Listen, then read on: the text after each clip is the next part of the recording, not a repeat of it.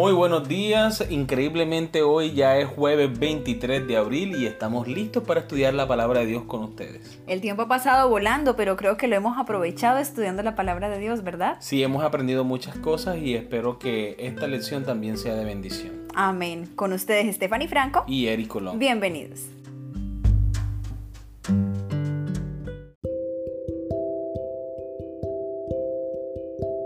Muy bien, iniciamos nuestro estudio de hoy con la Biblia, la cuarta fuente que interviene en nuestra interpretación de las escrituras. El Espíritu Santo, quien reveló e inspiró el contenido de la Biblia a los seres humanos, nunca nos guiará en contra de la palabra de Dios, ni nos extraviará de ella. Para los adventistas del séptimo día, la Biblia tiene una autoridad superior a la tradición humana, la experiencia, la razón o la cultura. La Biblia sola es la norma por la que todo lo demás necesita comprobarse. Lee Juan capítulo 5 versículo 46 y 47 y Juan capítulo 7 versículo 38. Para Jesucristo, la Biblia es la fuente suprema para interpretar las cuestiones espirituales. ¿Cómo confirma la Biblia que Jesús es el verdadero Mesías? Juan capítulo 5 versículo 46 al 47. Porque si creyeseis a Moisés, me creerías a mí, porque de mí escribió él. Pero si no creéis a sus escritos, ¿cómo creeréis a mis palabras? Juan capítulo 7 versículo 38. El que cree en mí, como dice la escritura, de su interior correrán ríos de agua viva. Volvemos a la pregunta, ¿cómo confirma la Biblia que Jesús es el verdadero Mesías? Jesús está citando las escrituras acerca de lo que escribió Moisés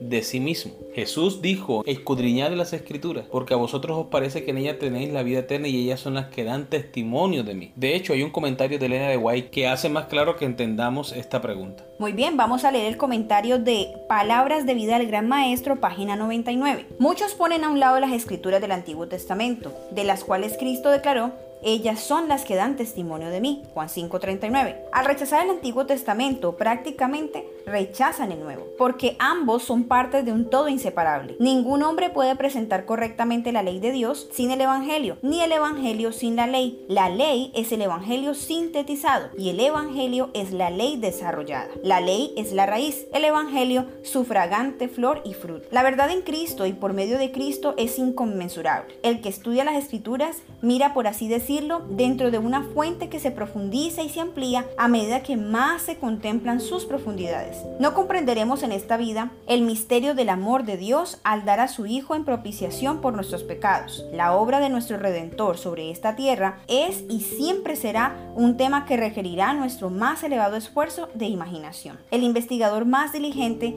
verá delante de él un mar ilimitado y sin orillas. Algunos afirman haber recibido revelaciones e instrucciones especiales de parte del Espíritu Santo, pero estas contradicen el claro mensaje de la Biblia. Para ellos, el Espíritu Santo ha alcanzado una autoridad superior a la palabra de Dios. Quien anula a la palabra de Dios escrita inspirada y evade su claro mensaje, está pisando sobre terreno peligroso y no está siguiendo la conducción del Espíritu de Dios. La Biblia es nuestra única salvaguardia espiritual. Solo la Biblia es una norma confiable para todas las cuestiones de fe y práctica. El Espíritu Santo habla a la mente y graba la verdad en el corazón a través de las escrituras. Así expone el error y lo expulsa del alma. Es por medio del Espíritu de verdad, obrando a través de la palabra de Dios, como Cristo subyuga a sí mismo a su pueblo escogido. Deseado de todas las gentes, página 625. Nunca debe interpretarse que el Espíritu Santo reemplaza la palabra de Dios, sino que Él obra en armonía con la Biblia y a través de ella para acercarnos a Cristo, por lo que la Biblia es la única norma para la auténtica espiritualidad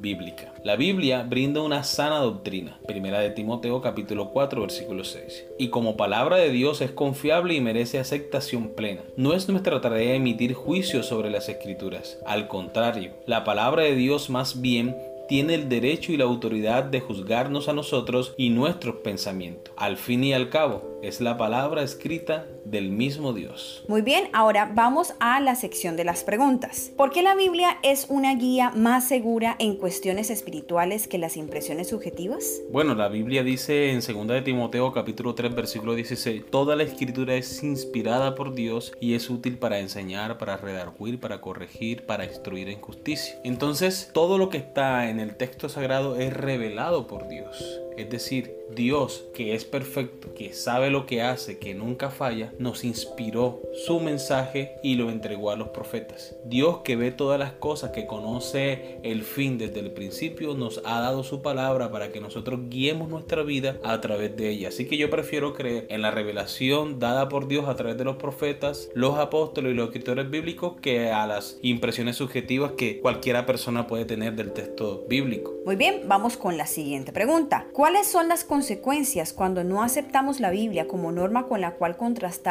todas las enseñanzas e incluso nuestra experiencia espiritual? Bien, las consecuencias son las malas decisiones que nosotros tomamos, así como las que tomó Eva, así como las que tomó Sansón y muchos otros personajes de la Biblia. Cuando no guiamos nuestra vida a través de la palabra de Dios, solemos tomar malas decisiones porque no buscamos la fuente de la sabiduría que es Dios. Cuando nosotros reconocemos a Dios en todos los aspectos de nuestra vida espiritual, nuestra vida cristiana, entonces vamos a tomar buenas decisiones y esas decisiones nos van a llevar de victoria en victoria. Amén. Y nuestra última pregunta. Si la revelación privada tuviese la última palabra en cuestiones espirituales, ¿por qué esto no conduciría más que al caos y al error? El ser humano tiende a excusar su pecado. Lo hizo Adán, lo hizo David, lo hacemos nosotros también. Las personas no convertidas y no consagradas viven la vida cristiana a su acomodo, cotejando los textos bíblicos que les conviene. Hay cristianos que bailan, hay cristianos que toman, hay cristianos que viven y se comportan como se comportan todas las demás personas en el mundo y nosotros los vemos en la iglesia y ellos dan su testimonio que son cristianos pero no viven de acuerdo a la fe que profesan. Entonces en vez de dar un testimonio en favor de Dios y de su evangelio, lo que estamos haciendo es todo lo contrario. Estamos dejando a Dios y a su palabra por el piso.